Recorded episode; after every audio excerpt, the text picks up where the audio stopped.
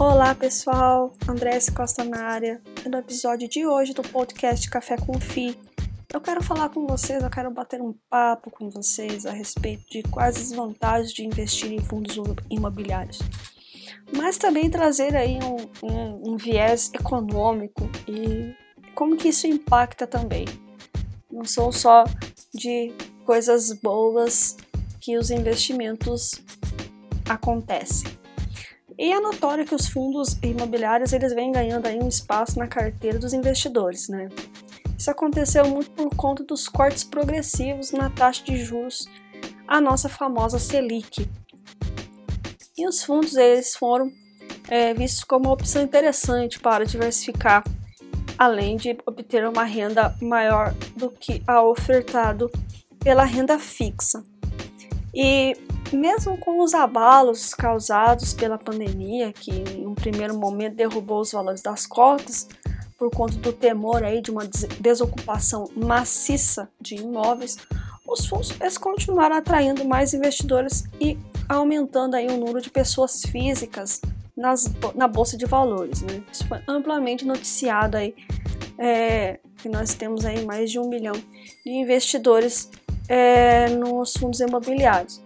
E um dos aspectos positivos é a possibilidade de um fluxo constante de renda passiva, né? É isso que os investidores buscam quando eles vão para os fundos imobiliários. É, já que os fundos eles costumam pagar dividendos mensais, mesmo, mas mesmo com essa possibilidade é preciso ter em mente, pessoal, que os fundos eles também estão sujeitos a oscilações pois dependendo do segmento pode ser impactado de uma forma positiva ou negativa pelas mudanças aí no cenário econômico e político. Por isso é importante estar aí atento a tudo que está acontecendo na nossa famosa macroeconomia. Mas é, como assim você pode estar se perguntando? Ora, uma, uma alterada na taxa de juros impacta nos índices que alguns papéis estão atrelados impactando, dependendo do cenário, nos aluguéis e, consequentemente, no fundo que investe os recursos. Nos, no caso daqueles que investem em papéis, então eles vão ser impactados aí pela, pelo aumento, pela baixa do, do, do taxa de juros e, consequentemente, nos índices aí que eles regulam o aluguel de um imóvel, né? Então, é, é importante aí estar tá, tá atento a tudo que está acontecendo a respeito. E por que que precisa, né? Porque um aumento do índice que reajusta os aluguéis pode fazer com que o inquilino não deseje ficar naquele imóvel e vá em busca de um que tenha um índice mais acessível, fazendo com que aquele imóvel perca o inquilino, podendo impactar aí nos dividendos no curto e médio prazo, até que aquele imóvel volte a ser ocupado e obtenha os aluguéis de maneira recorrente. Portanto, temos que estar atentos a essas movimentações. Mas vamos falar então das vantagens de investir no fundo imobiliário, certo? Acho que é isso que é o nosso foco desse, desse, desse podcast, então é importante aí é, irmos realmente nas vantagens. E, a, e o, a primeira vantagem que eu vejo é a aplicação baixa, né? Ou seja, você comprando uma cota tem acesso a imóveis ou empreendimentos de valor elevado que normalmente seriam inacessíveis a nós pequenos investidores. Ninguém aí vai ter um milhão, dois milhões, vinte milhões aí para comprar um imóvel. Né?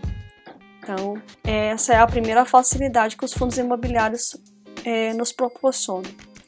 Além disso, o investidor se beneficia de uma parcela proporcional dos ganhos gerados por esses imóveis ou empreendimentos de alto padrão. É, contando com uma gestão profissional para gerir o fundo, é uma outra vantagem, né? É, por isso é importante você também estar atento, lendo os relatórios gerenciais e observando né, a, a qualidade que eles mostram as informações, pois ele saberá qual é a melhor região para investir, como lidar com inquilinos em dificuldades, a hora de vender aquele imóvel, dentre outras questões. E além de, como eu disse, apresentar um relatório gerencial que seja acessível e que faça com que as informações elas tenham uma qualidade uma simplicidade é, para que o investidor possa compreender o que está acontecendo. E outra vantagem que eu observo nos fundos imobiliários é a distribuição de dividendos aos cotistas mensalmente. Né? Isso é uma grande vantagem, um grande atrativo que os fundos imobiliários nos apresentam. Né? Assim como a isenção do imposto de renda sobre esses dividendos, ressaltando que o investidor só pagará o imposto de renda sobre o ganho de capital de suas cotas, ou seja, elas, se elas valorizarem e você vender, aí não terá como escapar do leão e, consequentemente, você terá que pagar aí 20% sobre o lucro que teve com a operação. Então tem que ficar atento em relação a isso, mas mesmo assim ele tem a vantagem que você comprou a cota, ficou com ela, ela valorizou, você ganhou e ainda recebeu os dividendos mensalmente referente ao número de proporcional ao número de cotas que você cotas que você tem daquele fundo. Outro ponto interessante né, é a liquidez né, dos fundos, né? ou seja, se você quiser se desfazer de uma boa parte ou da totalidade de suas cotas, poderá vendê-las durante os pregões da B3 para qualquer outro interessado, diferentemente do que ocorreria se você fosse vender aí um imóvel físico e precisasse desfazer dele por um motivo de urgência. Né? Lembrando que é muito importante que quando você está é, se tornando um investidor, Nunca esqueça de iniciar esse processo tendo sua reserva de emergência, justamente para não precisar vender em momentos que tenham alguma crise ou algo nesse sentido. Você se sinta confortável aí, porque você está com um foco de longo prazo. E, e tem dois pontos relevantes aí né, para a gente finalizar e já ir finalizando esse podcast que o primeiro é o custo baixo, já que diversas corretoras permitem aos clientes o investimento em fundos imobiliários sem a cobrança de taxa de corretagem, tanto na compra quanto na venda. Então, isso já é um custo a menos que você vai ter tendo esses, é, fazendo essas operações aí e adquirindo os, as cotas dos fundos imobiliários. E outro ponto, né, para a gente fechar, é a possibilidade de diversificar podendo conter diversos tipos de ativos em sua carteira, né? pois ele permite que o investidor tenha uma exposição bastante diversificada em sua carteira, capaz de reagir a diferentes conjunturas econômicas. Né?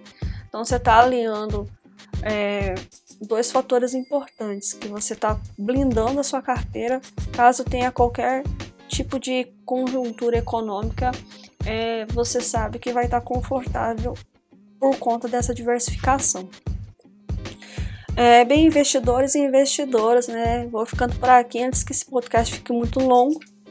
Quem quiser me seguir nas redes sociais, meu Instagram é @andreadscosta e o meu, e o meu canal no YouTube é andreas.costa, né? Desejo a todos uma, um excelente dia, um abraço e até o próximo episódio.